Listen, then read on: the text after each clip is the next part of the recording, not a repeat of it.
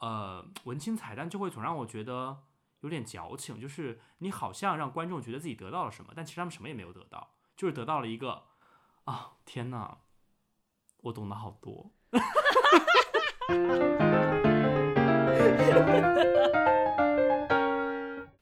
来准备，三二一，一，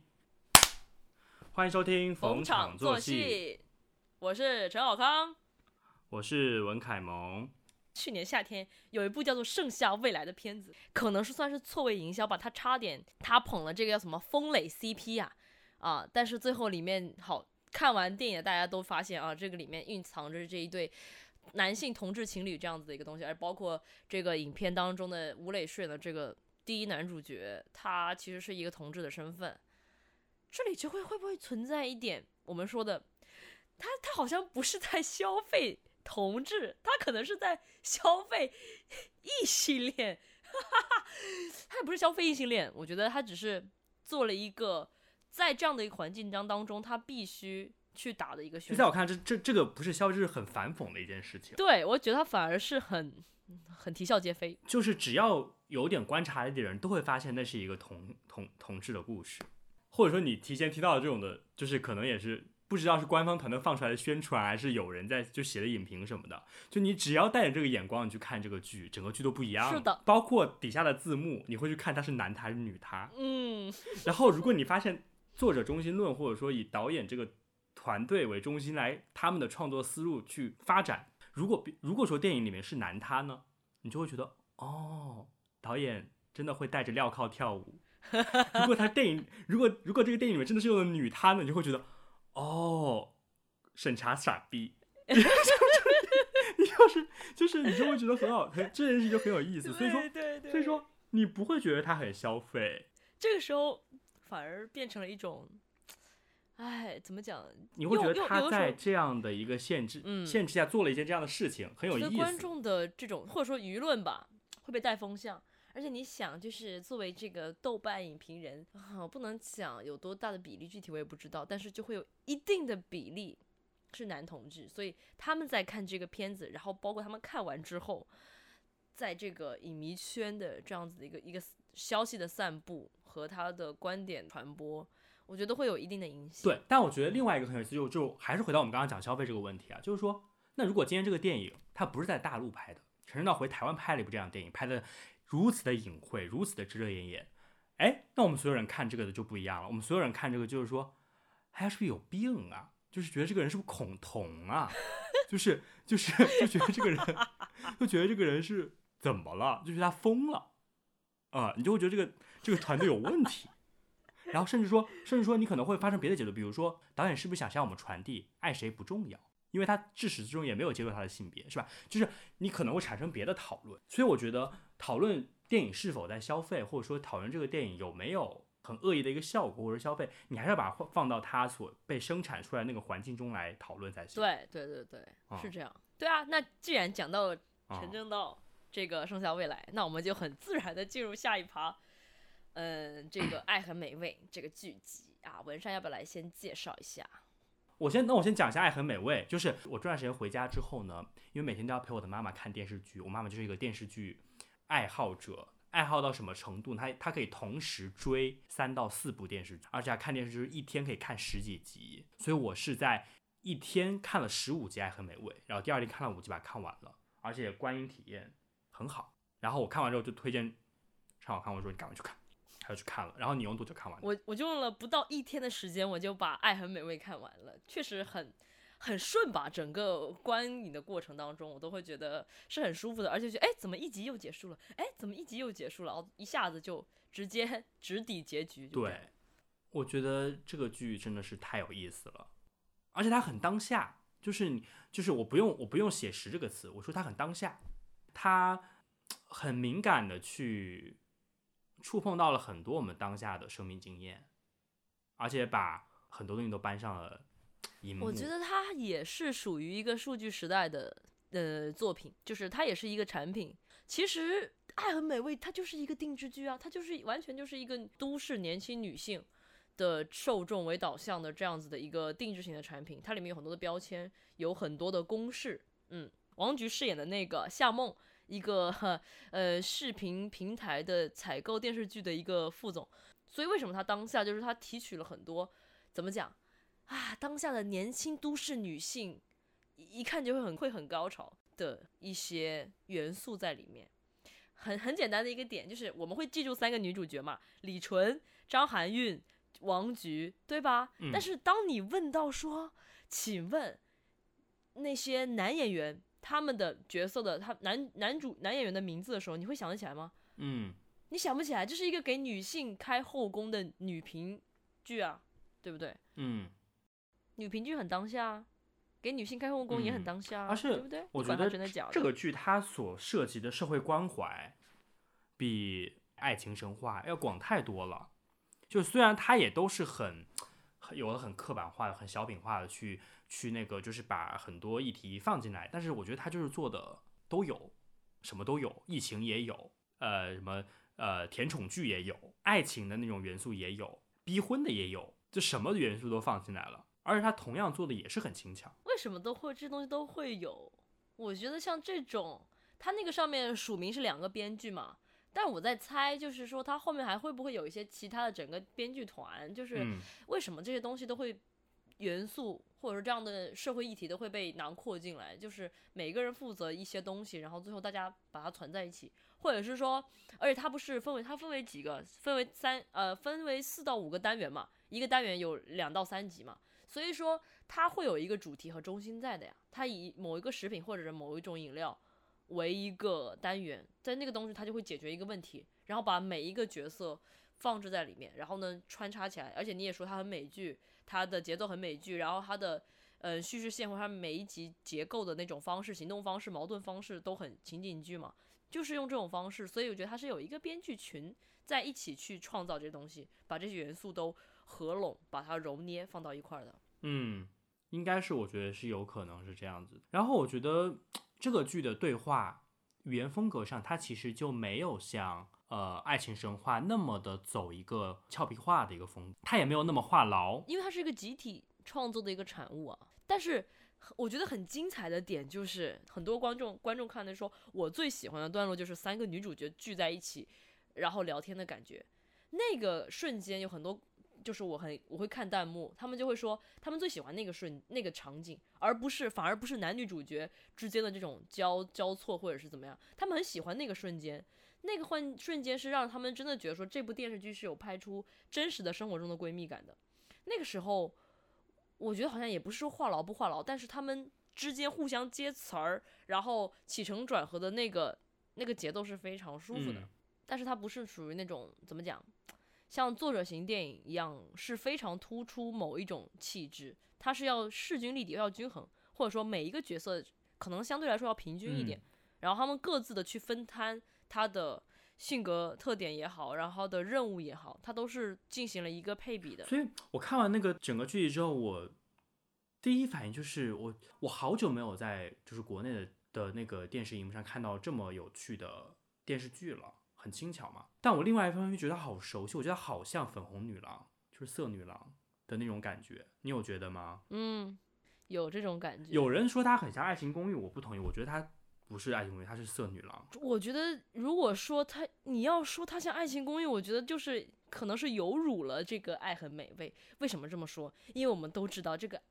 爱情公寓完完全全就是集美剧经典桥段之大成的一个抄袭作，对不对？所以说，它就是完完全全去复刻那种情景剧。但是问题是，爱很美味，它在学习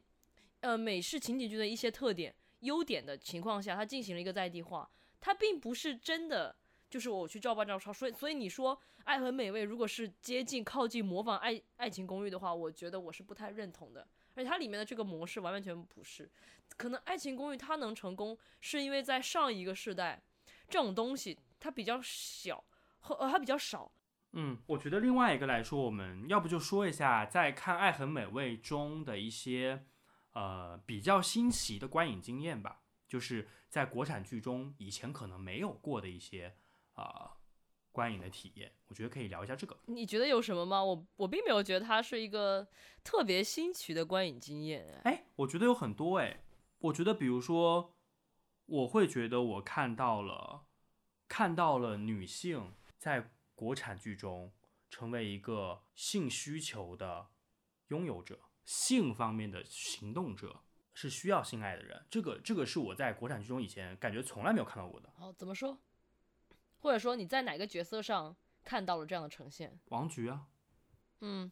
我们看完之后都非常喜爱的菊姐。对，其实不止王菊，我觉得不只是那个那个性方面的，包括在比如说索吻，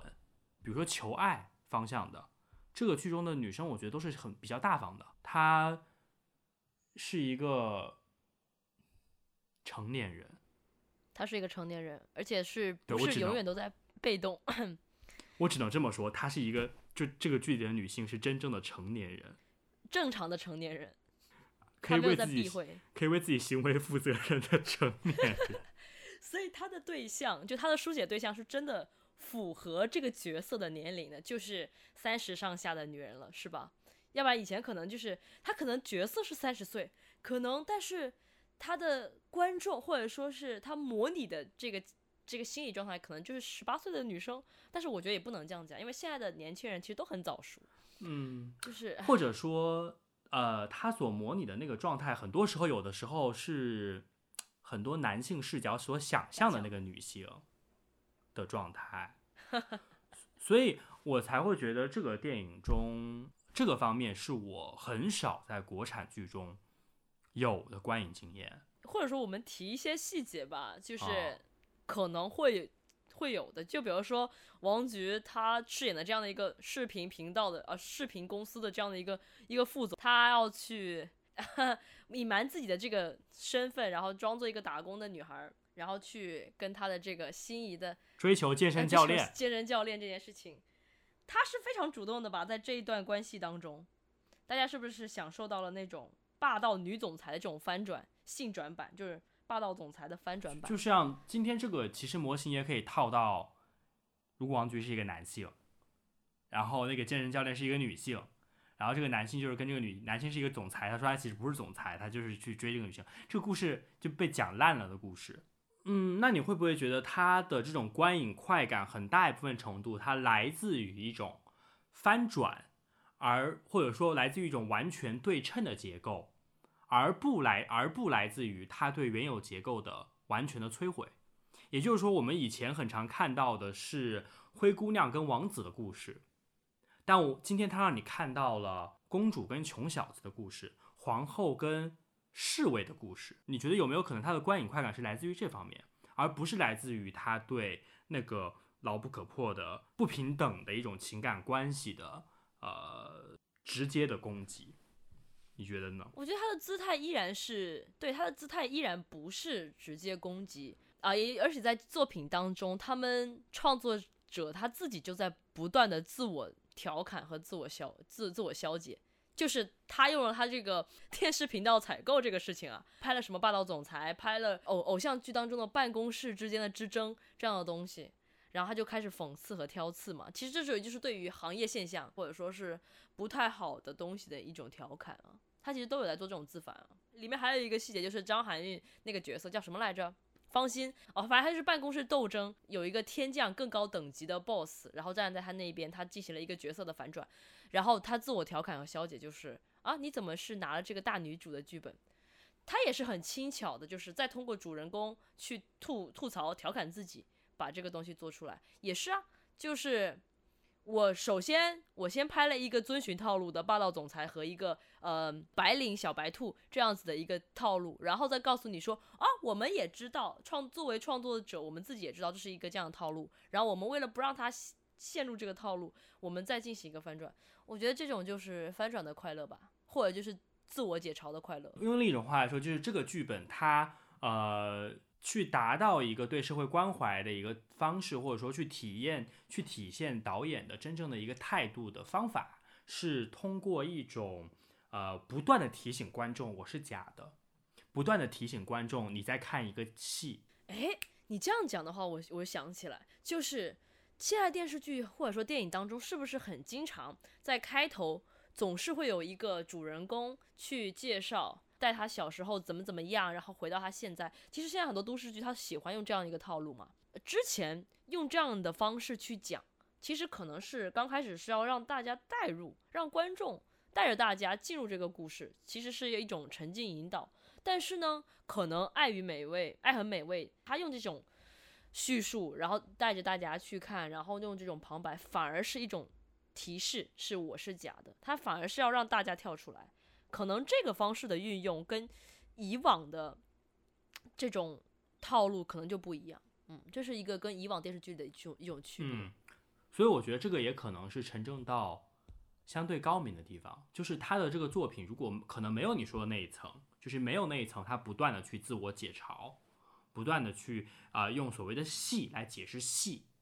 的话，那这个剧，那这个戏可能它就是一个很好笑的一个消遣。但正因为它可能多了这一层，这个戏它更多了一层。我能确信的就是在动，我觉得它是向动漫学习了，你知道吗？就是动漫里面有很多很多的官方吐槽。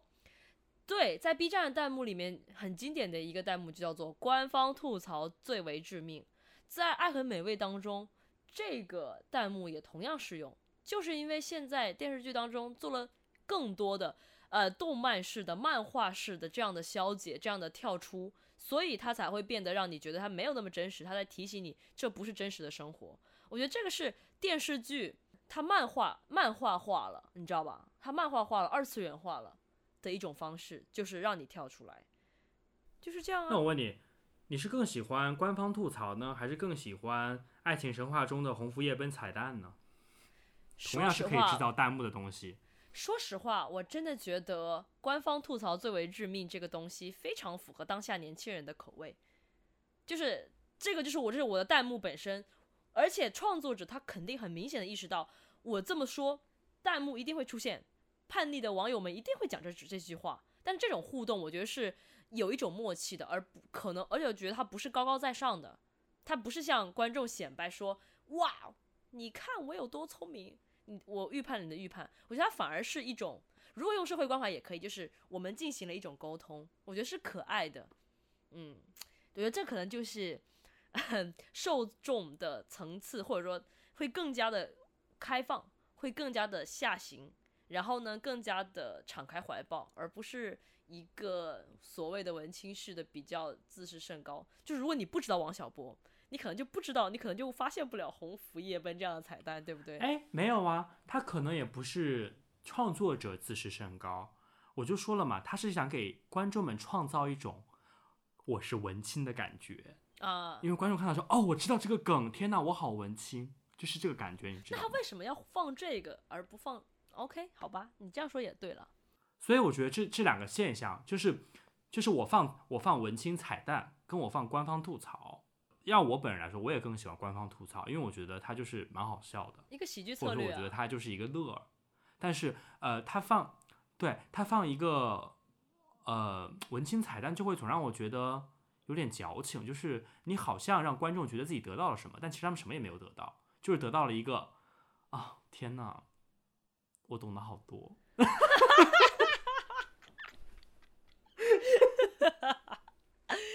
是吧？就是他他的选择，他是有选择的呀。即使他在这里放这个彩蛋，就是你只有懂的人才就是这这个就是另外一个弹幕叫做“懂的都懂”，他不是。呃，官方吐槽他是懂的都懂，那不懂的呢？但不他，但是并不是谁都懂。你像我妈，我妈去看《爱情神话》，她可能就不懂了。不懂的人，可能他看到了那个之后，他就不懂，然后看到弹幕之后他懂了，他就说：“哎呀，大家都懂得好多啊，这个导演好厉害呀。”那不还是一一个最后他通向的曲径是什么？就是懂的人，他说：“哦，这个导演有品位，我也懂。”不懂的人知道说哦，这个导演我不懂，但是这个导演好厉害。他最后还是指向了一个导演品味的判定，然后对于导演呃个人的这种喜好的一种推崇。对，我在这个电影当，我在《爱情神话》当中听到了很多熟悉的乐团的歌，虽然我一下反应不过来，然后我就去网易云里去找，然后在歌《爱情神话》歌单里的每一首歌，你现在点击评论里每一每一首都是。高赞或者说最新的热度很高的评论，全部都是跟爱情神话有关。然后呢，那里面的评论都是大家在夸这个导演的品味超级好，大家在看电影的途中不停的在听歌识曲，就什么八仙饭店呐、啊，然后这个呃白日密语啊，这还潮啊。天呐，爱情神话真的就是个带货电影哎，就带货了，带带了好多货呀。爱很美为什么没有带那么多货？爱情没有，我觉得应该有吧。就比如说，我猜哈，就是成都，因为他们在成都拍的，他们那个夜店系的那家夜店应该会，应该日后生意应该很火爆吧？我不知道他是不是在成都、啊。是吧？好吧，我觉得爱。我我觉得爱很美我就这么多吧，我觉得大家就去看吧，很好看啊、嗯。就是如果春节还剩下最后一天，或者说春节剪出来的时候，可能春节已经过完了，你在上班，你很无聊，你很痛苦，你去看爱很美味。那我们要不要就是讲一下，就是我们之前聊到一个话题，就是讲现实主义这件事情。我当时现实主义没有现实主义，就就是 就是跟这个片子就是。为什么会聊到这个？就是我在一个公众号上看到了一篇文章，它其实是一个国产电视剧的一个年终总结，但是它起的一个标题叫做“又是伪现实主义的一年”。然后由于我刚看了《爱很美味》，然后那篇名为“伪现实主义的一年”的公众号，它的封面是“爱很美味”，然后我当时想说，“爱很美味”跟这个现实主义到底有什么关系？那个文章当中就列举了啊这一年的。呃，过去的二零二一年当中的国产电视剧哪有哪哪些爆款？然后他就苦口婆心的去讲说啊，现在这个电视剧迷雾记啊，今年这个爱奇艺玩砸的这个迷雾剧场，然后包括一些很火红的这个女性主义有关的这种标签的片子啊什么的，它都是一种伪现实主义。我就看完这个电影啊不，我看完这篇文章，我就觉得。作者非常的苦口婆心，他的发心非常的好，他希望这个我国的电视剧事业越来越红火，然后越来越贴近民生，越来越这个体察民情。但是问题是，很多东西它就是一个产品，它是有导向，它是有公式，它是有营销策略的，还有定位的。它是一个商品，它并不是一定要承载多大的社会责任，它可以有一些。它可以在里面进行一些输出，但是问题在于，不是每一部剧它都要做这个的。就比如《爱很美味》，他拿《爱很美味》当做二零二一年度呃一个作为一个女性主义的一个剧，然后对他进行了一些批驳，我就觉得，嗯，唉，你懂我的意思吧？他有点打偏了，他没有必要硬拽。我听到你这个话呀，其实我觉得你没你没有抓住他文章中最根本的问题，比如说，就是。他在打假拳，你知道吗？什么叫打假拳？就是人家爱很美味，什么时候说自己是现实主义大作了？问题就不是啊，没说自己是。为什么要拉出来讲呢？对，他也，对啊，他都他没说自己是现实主义作品，那为什么他要说他是伪现实主义作品呢？这个就很好笑了，就是你非得说他们是现实主义作品。你说他打假拳，嗯，可能是因为他竖了一个靶子嘛，但这个靶子其实不存在，是个假靶子嘛，是，他自己立出来的呀。对啊。可是我就是不太想说他是一个立了一个假靶子，我觉得他发心是好的，就是他确实很，因为他写的东西他是有分了好几个章节，他是把女性作品，就是现实主义当中的子命题是女性主义作品，他是这样子去分类的。我有看，我有看啊，然后我我有看那篇文章，那我觉得悬疑部分更好笑了。你今天会说悬哪个国家会说悬疑片是现实主义作品？怎？不可能吧？你今天怎么可能说悬疑片是现实主义？我觉得这个也是打假靶子呀，对吧？可是他，好，那我们就无情的说他是假靶子。从他是假靶子这件事情上来说，才能聊所谓的现实主义这件事儿。OK，就是为什么他要通过现实主义这个锚点，或者说要通过这个支点去聊国产剧啊，以至于他试图把那么多国产剧都纳入到这个范畴里面来。或者说，他一定要把那些从来没有称呼过自己是现实主义的剧，他给他命名，叫它是伪现实主义。他还有一个词儿，他叫说这个东西漂浮现实主义，悬浮，悬浮。他给自己就是发明了一个词儿，在他的命名法里，所有的东西都是现实主义的，但是它是有伪现实主义和真现实主义之分，就是他的观念里面，所有的电影都可以被。现实主义来命名，只是它是伪现实主义，披着现实主义外衣的什么和真现实主义，所以在他的概念里面，电影就等于现实主义，这个是他最大的谬误之一。嗯，我同意，可以说，因为我们之前就有聊过，我们私下其实是聊过现实主义的，不管是现在的这几年的电影还是电视剧，大家都很经常在聊现实主义这个东西啊，或者说最常见的搭配词叫做现实主义题材啊，现实主义题材的电影电视剧。问题是，如果我们去，然后大家就会说很多作品拍出来它不那么现实主义，然后进行批驳，说这些作品不够好，它有点假，它变成伪现实主义。问题是，现实主义这个词儿它是怎么来的？我觉得现实主义这个词现在在中国成了一个黑话，你知道吧？就它成了一个大家谈一个剧无论如何都绕不开的一个词。那当然，这个词里面有涵盖很多很多不同的层面，比如说现实主义题材、现实关怀、对于当下的关切、对于社会议题的关注，它一定会涵盖这么多的词语。但我觉得从艺术门类上来讲，现实主义如果作为一种艺术创作方法，无论是戏剧的还是电影还是绘画的还是文学的。它只是艺术史中的很短暂的一个小时期，就是像在嗯文学里面吧，现实主义之前可能是浪漫主义，然后之后可能是现代主义、后现代主义。那那在咱们国家，如果说今天要谈现实主义，可能他们就会谈这个是浪漫现实主义、现代现实主义。它已经成为了一个被掏空的概念，就是它不再具有这个概念在美学意义上的意义了啊，它成了一个。很广泛的一个概念，我再举一个例子，比如说在做戏剧排演的时候，比如说像中戏或者像一些学校，他们教导演学，他们会说我们排一个戏，我们是要用现实主义的创作方法来排这个戏，但是他们会说，我们排这个戏要定我们整个戏的排演风格是再现的还是表现的，这个就很好笑了。我们都知道在美学里面有现实主义，有表现主义。但今天你在我们国家的这个讨论范畴中，因为我们要求我们的戏都要是现实主义的戏，所以说你的戏就有了表现现实主义和再现现实主义，这个就非常的荒诞。它好像就说，只要我这个戏对现实有所关怀，无论我是批判现实，还是我是再现现实，还是我是夸张化了现实，模仿了现实，只要我跟现实沾点边，我就能叫现实主义。我们今天谈论的现实主义。为什么它会引起如此大的分歧的一个原，就我看来是这个原因，就是因为我们今天谈论这个现实主义，它不再是一个具有具体的美学含义的现实主义，它不再是一种美学提倡，不再是一种历史的名词。但另一个层面来说，为什么今天中国谈论艺术的时候绕不开现实主义这个词词汇，是因为我们我们的政府所推行的仍然是建国初期或者说建党初期的那种工农兵美学、社会主义美学、工农兵美学。我们要求，我们反对的是那种所谓的资产阶级美学，但其实现实主义文学是资产阶级的文学。现实主义这个美学概念是非常资产阶级、非常布尔乔亚的一个概念。但我们今天要求的是，其实我们今天所谈的现实主义应该是一种社会主义文学，应该是呃体现工农兵文学，就是体现贫苦人民。我们不要体现中产阶级，不要体现资本家的生活，我们要体现劳苦大众的生活，因为劳苦大众所生活的是现实。我们体验这种生活，所以我们是现实主义。所以，当今天这两种因素混合，一个是这个概念在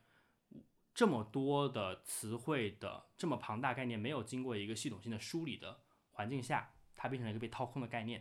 另外一个就是在国家政府机关的要求下，它成为了一个不可能绕开也不能够绕开的一个词汇，导致我们今天在探讨影剧的时候。滥用这个词语，这个词语成为了一个黑话，看不懂。我是看不懂，而且他开始，而且他开始进行了很多的延伸派系，因为作者在文章当中他没有讲到悬浮现实主义，而悬浮现实主义是看完这篇文章的读者在下面留言评论给他概括出来的，说哇，那这些剧可被。可以被称为悬浮现实主义。天哪，我看到这个词的时候，我觉得好厉害。就是大家已经进入了一个互联网文学已经全面进入了一个非常繁荣的时代，就是每天会有各种各样的定义、各种各样的词语，然后呢，对于各种各样的现象进行一种概括。我觉得是，我觉得互联网文学有一种特性，就是它是很活的，它不停的在像一个啊触枝一样的不停的在。啊，像爬墙虎一样的不停的在延伸、在发展的，就会出现啊悬浮现实主义这样的词汇，我我大感大感震惊。那就是还有落地现实主义啊，你这样悬浮，你就有落地啊。可能还有砸坑现实主义这种东西，就是牢牢的啊钉子户现实主义，牢牢的就是立在了这片土地上。所以我就是觉得，就是今天你看到一个中国的影评人或者说剧评人，在不断的用现实主义这个词语的时候，你可能可以先想一想，他可能什么都不懂。呃、uh,，OK，all、okay, right。或者说，或者说，或者说，他可能想讲的并不是你接受的那个美学系统里面的那个现实主义，就是他想很严格的一个范范式的概念。对，他想讲的可能只是这个剧的现实关怀程度如何，他在哪一个层面上关照了现实，他在哪一个层面上体现了现实。反驳了现实，那从批评了现实，那从你的这个讲，从我们刚才聊到这个地方的话，我觉得还有一个问题，因为作为这些剧评人、影评人，他们首先他们第一身份是观众嘛，那会不会由于这样子的一个时代的氛围创造的这样一个氛围，它同时也会反作用力来来就是影响到观众，就是大家在这个时代去看的时候，我们作为观众会很自然的会去想到。第一性是现实关怀，然后会想到真不真，会讲到议题，而不是先去，嗯，讲他的真的很想表达的东西，他想进行的一种视听手法的结构，他的美学风格，就是我们会先关注的是这个故事它够不够真实，这个故事够够不够，呃，让我们信服，它会不会引导我们的审美？这个问题我觉得是一个假问题，因为它是一个现象，就是这个现象是中国可能其他地方也会存在的一个现象。呃，我觉得这个现象来源是因为我们从小接受的教育，就是我们去看待一个作品，我们首要就要分析它反映了什么，它对我们的生活带来什么意义。我们的分析的习惯就是这样子的，我们认为作品跟生活一定要有关系，模仿它、批判它、再现它、表现它。所以说，这个现象才会在今天的中国这么的明显，就是。所有人写第一反应就是它真不真实，它跟现实的关系是什么？所以其实这个东西，所以这个东西其实是狠狠的烙印扎根在我们的教育当中，教育系统当中。所以这其实是可能是刻在我们 DNA 里的东西，就是我们经过了这么久的阅读理解式的训练，很自然的会产生的东西。我认为是这样的。所以说，我觉得如果要看更好的作品，就是。当然，我也还在学习。就是我觉得这个东西是要摆脱的，你要学会从其他的方面来看作品，而不只是跟现实对照的方面。啊，我因为我觉得谈来谈去就是那个问题，就是为什么艺术作品一定要跟现实产生关系呢？艺术作品一定要跟现实产生关系，这个在在艺术史上只是很小的一段历史，它非常的短，就是一个浪潮，一个浪花。对呀。对对，就是它就只是它就只是一个浪花而已，而今天所有的中国人都在这个浪花下面。对，就是我们一直在逐这个可能已经在沙滩上的东西，但是我们一直在追求这个泡沫，所有人都在盯着这个去看。就像你信不信？就是之后我觉得慢慢的，就像今年春节档讲奇迹，可能也有很多人会从这个层层面讲什么深圳创业这种东西，也会把它扣一个所谓的现实主义的帽子吧。或者我我也在想一个问题啊，同样的是，那那作为观众，那讲完观众，那讲创作者，那我如果我们是经营在这样子的一个环境创环境之下，那创作者是不是可能他们也会觉得，就是他们在创作作品的时候，自己就会在想，哎呀，我现在要创作一个现实主义的东西，就从 创作的起始起点就已经是这样了。嗯，或者说这个东西，我觉得一旦只会在中国语境中存在，就是观众讲这个。创作者讲这个可能也不知道自己在讲什么，可能也是一种宣传。我就在想这个问题啊，或对，或者说今天中国，比如说你今天中国影评人看老塔的电影，我觉得在国际上不太会有人说塔可夫斯基是现实主义吧，对吧？没有人会说他是现实主义吧？没有人会说他是工农兵美学吧？但是在但是在中国，一定会有一批人这样讲，说塔可夫斯基是真正的现实主义，他。他拍出了生活的本真，一定会有人这样讲啊，对不对？一定会有人这样讲啊，这就是这就是中国影评界啊，就是就是就是他们一定要比较谁比谁更现实主义，谁比谁更真，我比你更真，我就更厉害，然后就找一堆七的八的理论来讲为什么他更真，什么是生活的本质。前提是生活有本质吗？没有本质。可能我们在另外一种话语中，我们会说，塔可夫斯基啊、呃，创造出了一个艺术的真实。那在中国的话语中，可能就是，这就是生活呀，这才是真正的生活。就是你知道那个感觉吧？就是。我感觉你在暗暗暗戳戳的，他们，言必称这个，嗯，现实主义。我所以我会觉得这是一个很危险的东西啊，这样子的一个风潮。就是就像你刚刚说的那个《奇迹》，我今天去看了，我一直很好奇，为什么文牧野会被称为具有极强的现实主义刻画能力的导演？我觉得文牧野就是一个极佳的商业片导演，只能说他很鸡贼的处理一些。现实题材啊、具有或者说具有社会矛盾的题材，他去处理这种，就是关键是我不是药神刚刚出来的时候，我看完之后，哇，它是一个多么标准的商业片啊！而且它是一个神话，它是在造神呢，就是辛德勒的名单怎么拍，我不是药神他就怎么拍，就是这样啊。对呀、啊，你去看你去看奇迹，会发现它又是一个神话，深圳神话。创业神话，我在想，等一下，陈可辛当年拍那个《中国合伙人》，有没有人说他是现实主义啊？可能有吧。我在想的是，难道是因为他要讲新东方俞敏洪，这是一个很有名的人物，他已经是一个嗯，怎么讲，他不是小人物了，所以拍他他就不是他就不是现实主义了。如果放在这个语境当中，《中国合伙人》，你说药神是现实主义，你说奇迹是现实主义，《中国合伙人》不是现实主义吗？他在这个语境里就变成了也是了，所以我 anyway 这个东西就是现实主义，它就是一个真的是。我刚才已经嘲讽完了，你不用在这边画蛇添足了。我嘲讽的已经够厉害了。哎，OK OK，累了吧？累了就散，差不多了。反正你去看奇迹吧，你就会觉得它更商业了，而且更厉害了。而且我今天为什么会跟你说？我说他的老师陈可辛吧，我说当然不是因，我觉得不是题材上的相似，而是他。就是我今天那个感叹，就是我那是一句感叹，就是而且而且我在他的作品里面看到了一种老练，然后那种老练是你在陈可辛的电影中很能看到的，就是场景跟场景中的那种蒙太奇的切换呀，然后怎么去渲染那个情绪。文牧野现在真的是，我跟文牧野就是以后的主旋律大师，就他已经把远远的把那些什么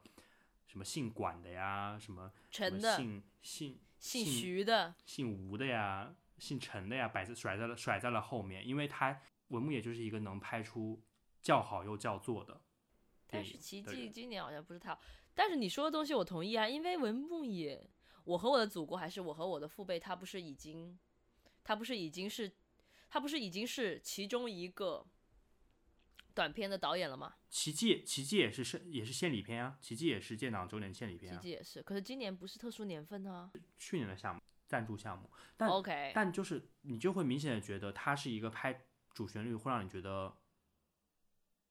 不讨厌的人，舒服嘛？嗯，他。所以你跟我讲陈可辛的时候，而且我刚才是很，我刚开始完全没有想到，我没有回想起你跟我说你下午跟我说陈可辛的东西，但是我发现我竟然很自然就讲到中国合伙人，哇哦，对，是是有，而且陈可辛我就一直觉得他就是一个万金油导演嘛，就什么都能拍。对对对对，然后什么都能拍的很好，但什么都也也拍的没什么特色。啊，我觉得文牧野现在就有点这样。他，我觉得他已经很了不起了，因为我前两天刚看了夺冠，我就觉得哇，陈可辛真他妈不容易啊。但他就是真的能把什么东西都拍得很好。啊，所以我觉得文牧野下也就是这样，就是他，嗯，现实主义好。为现实主义干杯啊！为现实主义干杯，喝彩。谢谢大家收听我们今天的节目，我们。下期再见，这里是逢场作戏。